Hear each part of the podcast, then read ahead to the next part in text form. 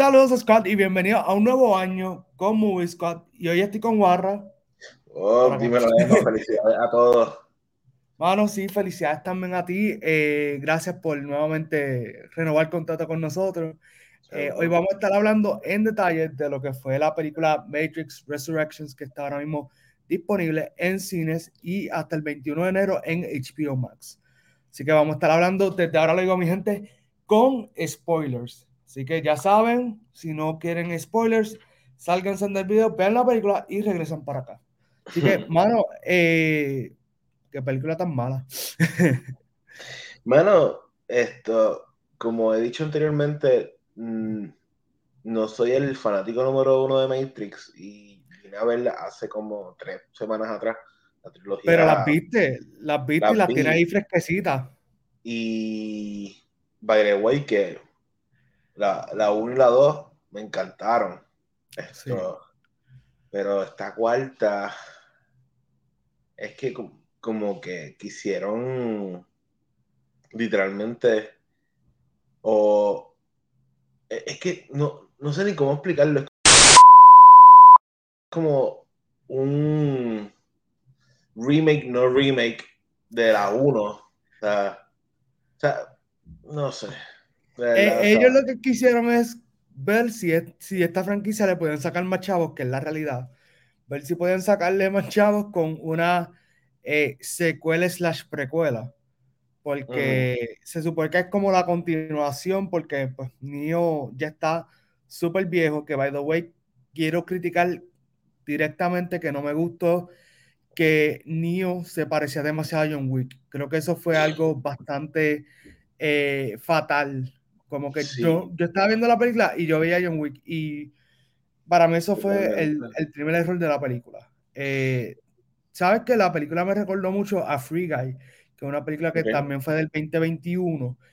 Y el problema está en que ellos quisieron hacer una crítica social a lo que son las redes sociales, porque eso lo vemos sumamente claro. Pero esta película realmente, si es que tenía alguna importancia para la saga, debían de haber hecho hace 10 años atrás.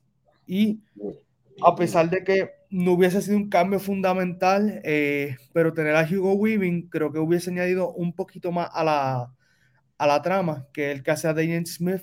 Que miren, mi gente, a mí me encanta Jonathan Groff como actor y como cantante, pero créanme que si hubiese estado Hugo Weaving, él le hubiese dado otra dimensión a la película. Nuevamente, no es que la película hubiese cambiado del cielo a la tierra, porque el problema esencial que tiene la película es el guion. Eh, y por eso fue que Hugo Weaving no regresó a, a ser Smith. Pero en la realidad el, guion estuvo bastante malito. Eh, me dio pena que eh, Yaya Abdul, que hace de Morpheus, un personaje tan importante, y para mí tampoco lució en la película. Realmente muchos de los personajes eh, nuevos, entre comillas, no lucieron porque el guion simplemente no estaba para ellos. O sea, el guion estaba para, como quien dice, ser un, un refrito de la primera de Matrix con tecnología nueva e incluso Neil Patrick Harris, que eso era lo que estaban hablando antes de empezar, eh, que es el analista, está chévere, pero tampoco es un personaje memorable, que eso lo estamos discutiendo sumamente claro. Bueno, es que volvemos. O sea, Hollywood sí le puede sacar dinero a toda esta franquicia clásica, memorables de todos los tiempos, pero si no tienes o sea, una buena idea o algo que, o sea, que una evolución sin dejar al lado al fanático per se. Claro. Esto, mano, no hagan estas cosas. Yo no sé cómo le ha ido en la taquilla no le ha ido tan, tan bien, no. Ah. No le ha ido tan bien. De hecho, creo que fue una de las películas más pirateadas en eh, la semana que salió. E, eso ya yo lo veía venir, porque la realidad es que, como, como dijimos también detrás de cámara, eh, Dune fue el preview para que esto sucediera. Exacto. Y pues, mano, siento que el fanático per se tiene que ver esta película obligado porque es parte de la saga. Esto, pero no es algo que yo volvería a ver. Tal vez si yo volviese a revisitar el Matrix sería la 1 la 2. Sí. Si acaso, porque yo no soy, el fan, no soy un gran fanático de eso.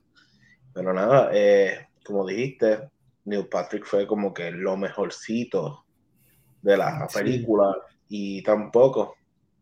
Algo que me molestó slash de la película fue Trinity. Sí, Trinity se, no, no estaba al nivel de, lo que es Trinity. O sea, en las primeras dos películas, ella es bien veraz. Acá, no sé, cómo que.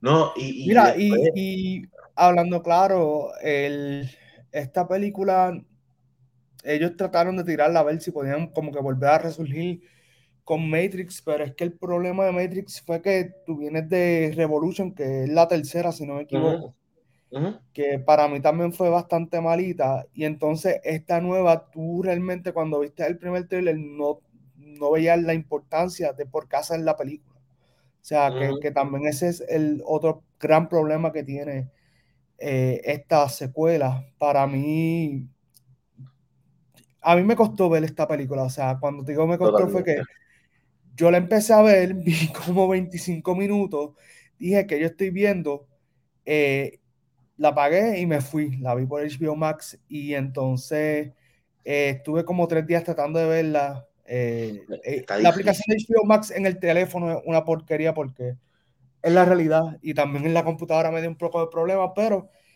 por fin pude verla en computadora y fue como un trago amargo. O sea, creo que en este momento hubiese preferido tomar la pastilla azul ser un ignorante de que esta película sucedió. Bueno, yo, yo intenté, yo, mano, yo, yo me di el shot completo de ver la película completa para salir de esto. Pero es que no hay nada. O sea, nada como que no hay una pelea memorable, nada. O sea, y el encuentro entre Morpheus y Neo, que eso debe ser la cosa más épica de, de la película. Para mí se sintió tan por tan underwhelming que básicamente es decirle como que no tuve el, no tuve el efecto punto. Fue como que estos dos tipos random se encontraron y ya, pero eso debió ser un momento donde en la película tú dices, anda, para el sireta lo que está pasando. O sea, el encuentro entre Morpheus y Neo tiene que ser algo a nivel de, de como quien dice, conocer a un presidente, algo así, o una leyenda, o sea, un role model, o sea, algo, algo que te va a cambiar la vida. Y tú sabes, nuevamente, como digo, Jay Abdul, excelente actor, pero no lució. No lució, eh, las peleas nuevamente tampoco lucieron. Eh, a mí hasta los sonidos, como que de los disparos, como que ni me convencieron, como que realmente fue una película que no me gustó. Eh, yo sabía que no me iba a gustar porque es que el segundo trailer fue el, mejor trailer de los dos, pero ya había hecho tanto daño el primero que fue como, vamos a ver esto por, por verlo y por pues, hablar de ello. Eh, pero, mano, incluso la música.